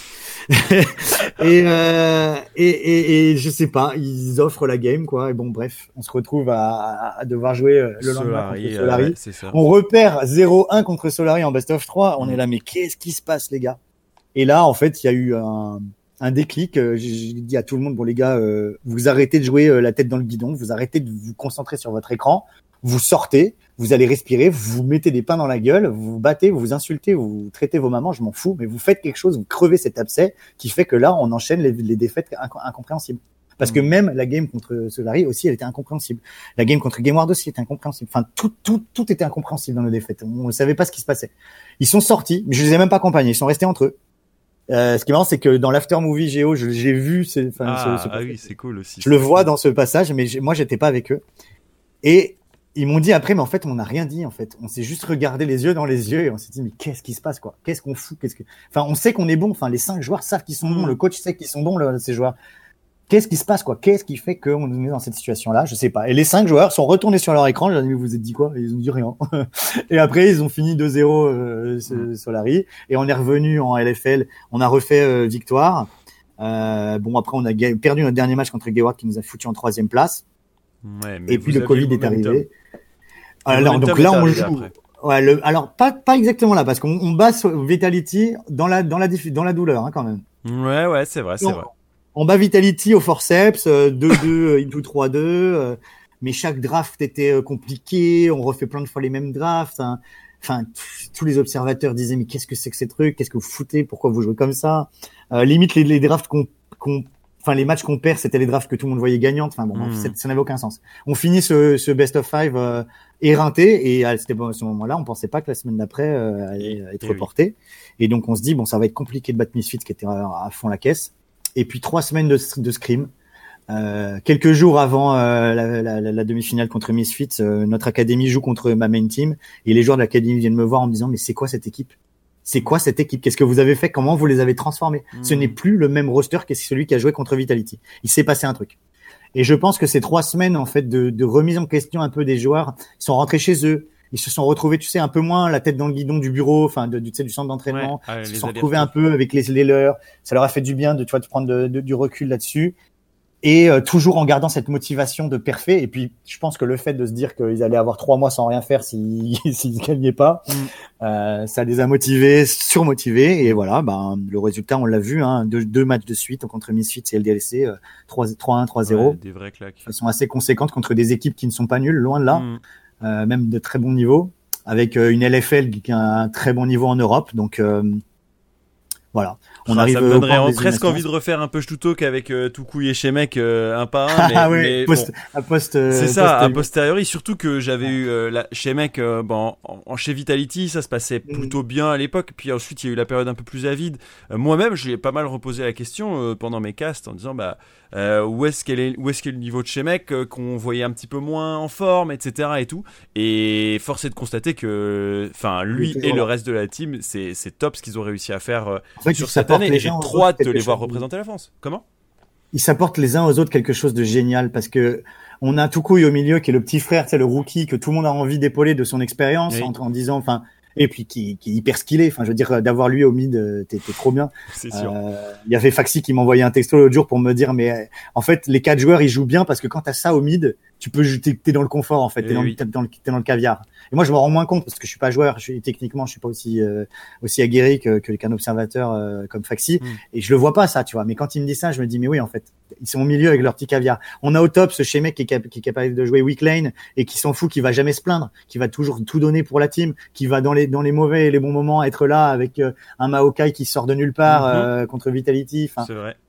Enfin, tu sais, il y a toujours un fameux GP et puis Blurzor qui va sortir le, le skill euh, qui va être là quand il faut, la bot lane qui, qui va arrêter de hint comme Intel l'année dernière et qui va qui va donner vraiment son plein potentiel. Mm. Enfin, ils sont tous là, ils sont tous contents de jouer les uns avec les autres, ils s'adorent et c'est ça qui est génial, c'est qu'ils se marrent trop. Enfin, tu, tu écoutes les scrims, moi je me mets très souvent dans leur dans leur chat Discord et je me mute et j'écoute juste le scrim et ils sont tous ils se marrent en fait. J'ai l'impression d'écouter les scrims de G2 comme je les imagine, les G2 l'année dernière, tu vois J'ai vraiment l'impression. Cette impression de, de cinq mecs qui sont là pour se marrer, qui font des pics euh, des fois un peu rigolos et qui et qui et qui perfent ensemble. Et quand t'entends tout couille qui à la à la fin et au début de chaque match qui dit les gars, nous souvenez-vous qu'on est là pour rigoler, que t'as des blowers qui que j'ai jamais entendu comme ça, qui dit ouais les gars on y va et tout machin, qui mmh. sont tous surmotivés. Je fais mais qu'est-ce que c'est que cette équipe? Mais qu'est-ce qui s'est passé quoi? C'est trop génial. Donc euh, voilà, je suis hyper fier, hyper heureux. J'ai très bon espoir qu'on fasse des très belles choses en, en New Masters. Bah, et les euh, Géo, quand ils vont en U-Master, la plupart du temps, c'est un minimum top 4. Moi, on m'a dit. Alors, on a fait deux, deux EU Masters, un top 4 au premier essai, qui est, s'est soldé par un échec en, en demi-finale. Ouais. Parce qu'on avait un, à l'époque un support pas du tout expérimenté qui a, qui a choke euh, sur, sur scène. Bon, il faut le comprendre, il avait euh, à peine 18 ans, il avait jamais fait de scène de sa vie, il sortait de Lituanie où il avait jamais fait de compétition. Le mec arrive sur les scènes des U-Masters à la, au, toit de l'Europe et, il est sur scène et il y avait tellement de, de hype sur, ce, sur ces U-Masters et nous on a peut-être mis beaucoup de pression sur l'équipe aussi à cette époque-là. Donc voilà, on a échoué à ce niveau-là. On a échoué ensuite aux U-Masters suivants en quart de finale contre une ah équipe qui était constituée de plusieurs de nos joueurs actuels. Ouais, oui donc euh, donc voilà donc euh, donc ça a été ça a été beaucoup d'aventures euh, les The Masters pour nous. Euh, ça fait très plaisir d'y retourner là. Je peux te dire que quand on a gagné contre Messi j'étais encore plus heureux que quand on a gagné contre LDLC euh, bon bah tu me connais j'en j'en ai pleuré. Et donc du coup là j'ai qu'une hâte c'est d'être le 20 ah bah. le 23 parce que nous on commence le 23 mais j'ai qu'une hâte c'est d'en découdre et de voir où jusqu'où on va aller. Et et malheureusement bah on pourra pas faire la finale offline comme c'est d'habitude. Mais mais j'aurais l'envie est là. et à ah, l'envie est là. et, et, en plus de ça pour tes joueurs et pour leur carrière c'est un moment hyper important parce que c'est une étape qui peut être passée euh, et, et, des, et mm. des euh, milestones qui peuvent être franchis euh, quand on voit le nombre de joueurs qui passent de vainqueurs de des U-Master ou même finalistes des U-Master à LEC et c'est ce qu'on souhaite évidemment à tout joueur de, de, haut niveau même si ça peut être dur pour en tant que que créateur de structure ou en tout cas accompagnateur euh, d'équipe. Toi, euh, qu'est-ce que tu arrives Parce que on arrive au, bout de cet épisode, sinon ça va être mhm. infernal. Moi, je sais que je pourrais passer trois heures avec NC. Euh, je, je, pense qu'on a commencé à pas mal présenter un peu le le, le, le, On a bien dépeint son portrait. Maintenant, j'aimerais bien savoir comment tu arrives maintenant à sortir de tout ça, sachant que toi, tu es beaucoup, sur beaucoup de passion. Est-ce que tu arrives à avoir des moments off? Si oui, lesquels? Et qu'est-ce que tu arrives à Comment tu les remplis? Est-ce que tu battes des séries? Est-ce que tu lis des bouquins? Est-ce que euh, tu prends des vacances régulièrement? C'est quoi euh, ton off quand tu n'es pas dans le jeu vidéo e-sport? Bah 2019, ça a été mon année off. Hein. Ça a été vraiment l'année où euh, où j'ai justement pris un peu de recul par rapport à tout ça. Ça m'a permis aussi de me détacher par rapport aux résultats de l'équipe, parce que je pense que si on avait eu les résultats 2019 en 2018, j'aurais pas pas aussi bien vécu. Enfin, je l'ai pas bien vécu, mais je l'aurais beaucoup moins bien vécu, encore moins bien. Ouais. Et et ça m'a permis de me lancer dans 2020 avec une approche beaucoup plus pragmatique des choses, même si bien sûr que je, je hurle ma joie et que je suis toujours à fond derrière mes joueurs. Hmm. Euh, là, le fait que mes joueurs performent en ce moment, je sais qu'ils vont aller beaucoup plus. J'en suis beaucoup plus conscient en 2020 qu'en 2018. En 2018, quand on a performé et que les gens ont commencé à essayer de nous poach nos joueurs, de, hmm. tu vois, Tinks avait été hmm. poché, euh, Faxi avait été poché, poché à l'époque de quand on avait performé. J'avais été, j'avais été choqué, tu vois. Hmm. Là, je m'attends tout à fait à recevoir des propositions de LEC euh, dès, dès, dès, le prochain split.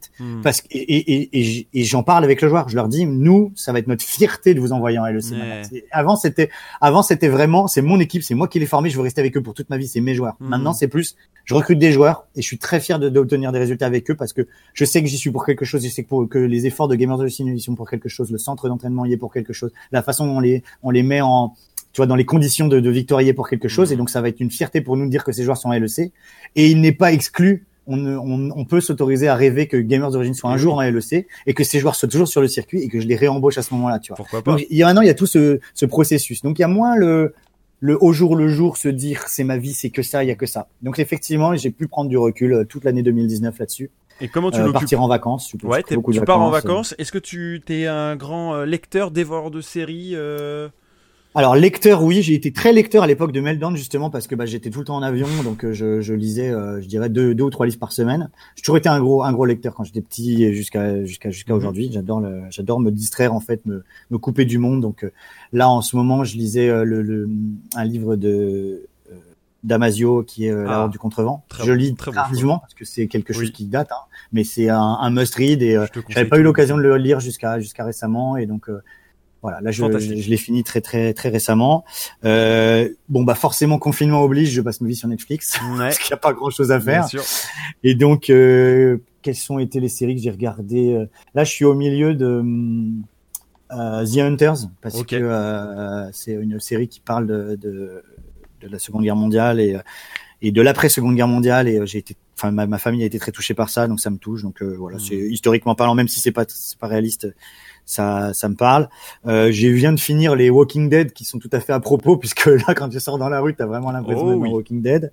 Donc voilà, donc je, je me divertis, rien d'extraordinaire, hein, comme un mmh. peu comme tout le monde, ce qui, ce qui passe sur Netflix et, et voilà. Ok. Euh, en fin d'épisode, à chaque fois, je demande à mon invité une recommandation d'une personnalité francophone autour de l'e-sport, ou, non francophone d'ailleurs, qui l'intéresserait mhm. d'entendre. Euh, l'idée, c'est, euh, bah, comme pour un peu Tuto comme on a fait aujourd'hui, c'est-à-dire de pouvoir en apprendre un peu plus sur son parcours et mieux comprendre l'environnement dans lequel il évolue. Toi, tu as eu l'occasion de, côtoyer beaucoup de joueurs, de, d'autres gens de l'écosystème. Est-ce qu'il y a une personne auquel tu penses? Alors bah, il est vrai que tu as déjà interviewé pas mal de gens que je connais eh bien, oui. euh, des Bully, Zaboutine, tout ça, c'est des, des bons amis et, et j'aurais tout à fait pu les proposer. Je vais pas rester sur des gamers d'origine parce que sinon ça ferait un petit peu mm-hmm. euh, trop euh, chauvin, euh, mais en ex Gamers Origin quand même. Euh, on a eu beaucoup de joueurs euh, ex Geo qui sont passés dans, dans ou actuels Geo qui sont passés dans ton, dans ton podcast, mais il y a un joueur international qui m'a beaucoup marqué dans ma dans ma carrière de manager, qui m'a beaucoup appris sur moi-même et sur mon métier et sur la façon dont on pouvait faire évoluer mes métiers, c'est Faxi. Aujourd'hui, il est devenu coach, il est coach d'une équipe qui était euh, qui est encore en, en EU Masters, qui ont fini premier des Balkans. OK. Ce gars-là, il est incroyable parce que il a une façon de voir la vie qui est tellement spartiate c'est, c'est, il est capable de se sacrifier, de tout sacrifier pour obtenir un objectif, pour mmh. atteindre un objectif. Et c'est vraiment quelqu'un qui, une fois qu'il a quelque chose en tête, il va pas lâcher le, le morceau, tu vois. Et euh, ben, les gens qui ont pu suivre Géo 2018 ont pu voir notre top laner qui était toujours ce rock imperturbable. Mmh. Euh, la, top lane en France euh, en 2018, tu, tu, enfin la top lane Géo, tu pouvais pas la, la, la match, quoi. Il y avait lui et il y avait les autres, quoi. Et moi, il m'a, il a toujours été mon rock, c'est-à-dire quand l'équipe n'allait pas, j'allais toujours voir Faxi en lui disant qu'est-ce qui va, qu'est-ce qui va pas, hmm. est-ce que je peux faire, est-ce que machin. Et il m'a, c'est lui qui nous a ramené notre coach mental dans l'équipe, c'est lui qui nous a donné les conseils par rapport à, à tout ce qui était euh, maintien de de, de, de, la distance entre l'équipe et, et, le, et, le, staff, être moins moins impliqué derrière leur dos, moins moins leur mettre de pression qu'on hmm. avait peut-être peut-être un peu trop fait avant. Tu vois, il y a eu vraiment beaucoup de choses comme ça qui m'a apprise et donc je pense que ça pourrait être très intéressant que que tu obtiennes son point de vue, son parcours, euh, sa situation actuelle et, et là où il compte aller même si ce sera effectivement en anglais, puisqu'il est, il est slovaque. Mais, euh, non, mais ça peut être un, un, bon point d'ancrage pour aborder euh, la situation européenne, en plus à travers euh, mm. ses yeux d'ex-joueur en France, mais aussi du coup maintenant de, de coach avec. Ah, il a été en XCS, il a, Exactement. beaucoup d'expérience. Hein. Beaucoup, beaucoup mm. d'infos qui pourraient être sympas à partager. Ouais, je le note. il va pouvoir aussi parler de, de l'Europe de l'Est parce que je pense que EU Est, on en parle beaucoup moins que EU Ouest euh, d'un autre côté, on est beaucoup moins habitué. Mais il y a toute une scène qui se développe là-bas. Moi, je l'ai découverte avec Toaster et qui nous avait ramené du coup Pulsas, qui sont lituaniens. Euh, bah forcément avec euh, Faxi. Mm. Mais euh, mais il y a toute cette scène est européenne. Tu sais, par exemple Blurzor qui est une star en Hongrie. Et avant il y avait Visitachi mm. qui était la star hongroise mais maintenant c'est Blurzor tu vois. Mm. et, et, tous tous ces gens de l'Europe de l'Est ben, ils ont énormément de skills. Ils ont des scènes nationales qui sont très peu développées. C'est très difficile de percer dans dans ce milieu là là-bas. Et euh, pourtant ils y arrivent. On les voit ils sont là. Euh, ben, moi je suis très content d'avoir pu travailler avec ces gens là ils m'ont toujours beaucoup apporté. Euh, manager ces joueurs là c'est toujours très différent de que de manager des joueurs français ou des joueurs allemands ou, ouais, ça ramène aussi pas mal d'humilité c'est agréable donc euh, voilà, c'est très intéressant et je pense que bah ça peut apporter quelque un, un, nouvelle. Euh, eh ben écoute, euh, ce sera avec plaisir. Je pense que je lui enverrai un petit message dans les prochaines semaines. C'était trop cool et trop court, euh, Cédric, de faire cette heure euh, avec toi. Euh, je pense que ça amène un bon point de vue, bien différent de ce qu'on a pu avoir jusque-là, avec des joueurs parfois très centrés sur leur perf ou, leur parcours. Euh, là, on a abordé un parcours aussi un peu plus long, riche, donc du coup, c'est plus agréable, je pense, pour essayer d'avoir une bonne idée. T'en es content En une heure, on a réussi à peu près à, à, voir un peu tous les sujets? Ouais, t'as réussi à bien, bien driver le chemin, parce qu'en plus, les, les, questions étaient très, euh, très pertinentes. T'as as bien compris la, la linéarité des choses et et c'est vrai que à 35 ans, on peut faire un, tu vois, un recul sur tout ça, hmm. alors que si vrai, tu m'aurais posé les mêmes questions il y a 3 ou 4 ans. tout ça, je t'aurais rien dit. Hein. J'en avais aucune idée. C'est vrai, c'est ces dernières années que j'ai beaucoup réalisé que il y avait une certaine logique dans, dans, dans le chemin qui avait été parcouru. Ben ouais, il y a des fois où on prend un peu de recul, après on se dit ah mais c'est ça en fait, ce que j'ai envie de faire. C'est pour ça que je suis comme ça. Et, ben là, vous l'avez eu pour euh, Yann et vous le voyez avec moi tous les, toutes les deux semaines. Moi, c'est raconter des histoires. Je l'ai bien compris cette année et je le fais avec euh, Yann Cédric et avec d'autres euh, toutes les deux semaines. Donc, je suis très content de, de, pouvoir vous, vous présenter un petit peu les différents profils qui peuplent notre e-sport League of Legends et pas que, puisque vous avez vu avec Géo, c'est pas que du League of Legends. Et puis, Yann avait fait ses armes, non pas sur LoL qui était encore un, jeune jeu, mais sur d'autres titres. Donc c'était très cool de pouvoir partager ce temps-là. Merci encore Yann Et puis bah à très vite pour euh, plus de matchs et plus de compètes avec, on l'espère, une victoire à la clé euh, pour euh, les U Masters. Bien évidemment, on ne voit que ça. Croise les doigts. On sera derrière Cocorico, derrière Géo bien sûr. ciao ciao Yann À bientôt, salut. Excellent push to talk terminé avec Yann Cédric. C'était un vrai bonheur de découvrir euh, son parcours d'entrepreneur, mais aussi sa volonté d'aider euh, d'autres projets, de se mettre aussi un peu en retrait après l'expérience Meltdown. J'ai passé un super moment et j'espère que c'était le cas pour vous aussi. Euh, retracer 15 ans de gaming, c'est pas toujours évident non plus, donc du coup, j'ai essayé de focus sur les bons sujets. J'espère que c'était les bons, en tout cas, c'était les miens. on se retrouve dans deux semaines pour encore plus de Push to Talk. D'ici là, portez-vous bien, faites attention à vous et diffusez ce Push to Talk si ça vous a plu, bien évidemment, sur les ondes sonores